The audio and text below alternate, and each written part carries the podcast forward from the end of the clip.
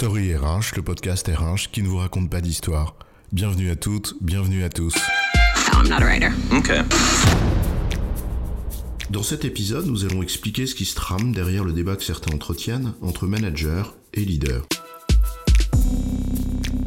Combien de fois avons-nous entendu ces dernières années que nous n'aurions plus besoin de managers de proximité et qu'il fallait remplacer les managers par des leaders. Oui, et combien de fois avons-nous entendu aussi que les dérives de ces mêmes managers étaient l'une des principales causes de la démotivation des uns et du mal-être des autres, dans cette grande tradition qui consiste à tuer le messager quand le message ne nous convient pas. Alors, on en a besoin ou pas des managers? Faut-il les transformer en managers 5.0, happy et agile grâce au design thinking et augmenter grâce à la réalité virtuelle et à l'intelligence artificielle?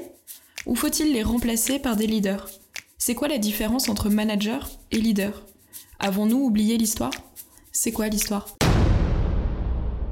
Pour comprendre cette injonction à se passer de manager au profit de la figure charismatique du leader, il faut revenir à ce qu'on reproche au manager, et ce qui est visé ici, c'est une dérive du management, et qui n'a d'ailleurs pas pris les mêmes proportions dans toutes les formes d'entreprise. Oui, c'est en quelque sorte une condamnation d'un management presque exclusivement centré sur le command and control avec ce que l'on sait d'excès de reporting en tout genre, de suivi et de contrôle pointilleux et un sous-jacent destructeur, au moins sur la motivation des personnes, de réduction de l'autonomie individuelle. Oui, au fond, c'est le manager garde-chiourme, contrôleur des poids et des mesures, qu'on vise ici une sorte de pouce-crayon ou de rond de cuir servile, tatillon.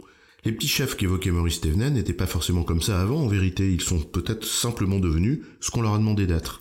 Autrement dit, le système de contraintes auquel les managers sont confrontés les a aussi conduits à ces dérives. Ils n'en sont pas la cause unique, loin s'en faut, et c'est précisément pour cela que ce phénomène de bureaucratisation du management n'est pas le même dans tous les types d'entreprises. Absolument, cette dérive est frappante dans les entreprises qui ont poussé le modèle taylorien, mécaniste, ultra-processé, siloté, à son paroxysme.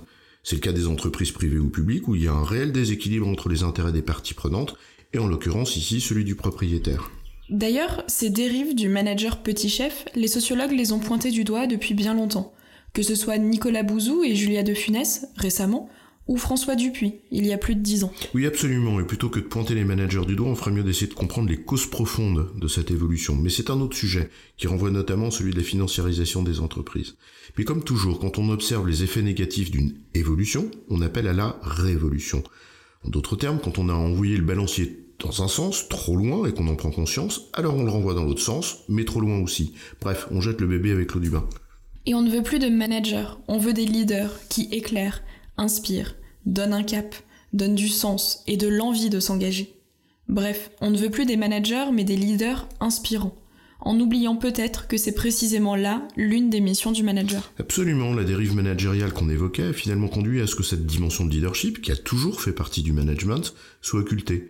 En d'autres termes, ce qui est critiquable, ce n'est pas le rôle de manager en tant que tel, mais une certaine manière de l'exercer, dont on aura gommé euh, l'une des facettes essentielles, à savoir celle du leadership. Oui, un manager, ce n'est pas une gare de triage et un contrôleur de processus. Ce n'est pas une boîte aux lettres qui distribue les consignes et vérifie qu'elles sont appliquées à la lettre. Sauf précisément quand on a réduit son autonomie à zéro, et c'est bien là le problème. Oui, le rôle euh, de manager, y compris de proximité, a finalement deux grandes dimensions. Une dimension de gestion et une dimension de leadership. Et même la première, la dimension de gestion, ne se réduit pas à ce que tu as décrit, à savoir la guerre de triage. Et surtout la seconde, celle de leadership, est fondamentale, et on l'a peut-être un peu trop étouffée dans certaines entreprises. La première dimension, de gestion d'une équipe, suppose aussi une autonomie du manager, dans sa capacité à organiser le travail au mieux, pour atteindre les objectifs collectifs, en tenant compte de ce que la réalité des situations exige. Et ça veut dire donc organiser le travail, c'est-à-dire déléguer des zones d'autonomie et créer les conditions pour que les résultats attendus soient au rendez-vous. Et cela renvoie au développement de compétences, au feedback, à la reconnaissance, etc. Mais ce sont d'autres sujets. La seconde dimension, celle de leadership, consiste finalement d'une part à donner le sens de cette organisation du travail, le sens du projet collectif, ou autrement dit, faire la pédagogie permanente du lien entre ce que nous visons collectivement, la contribution de l'équipe et celle de chacun. Et d'autre part, c'est incarner et faire vivre les valeurs et l'ambition collective comme bien commun.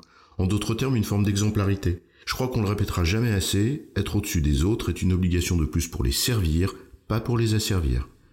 En résumé, opposer le manager au leader est une représentation qui ignore ce que devrait être un manager, et qu'il a été avant qu'on observe une dérive vers un excès de contrôle dans certaines entreprises.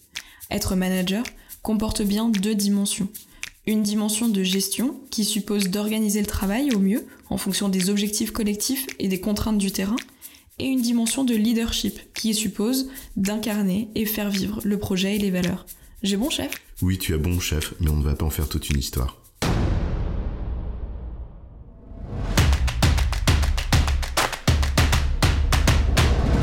Story RH, le podcast RH qui ne vous raconte pas d'histoire. Retrouvez tous les épisodes sur storyrh.fr.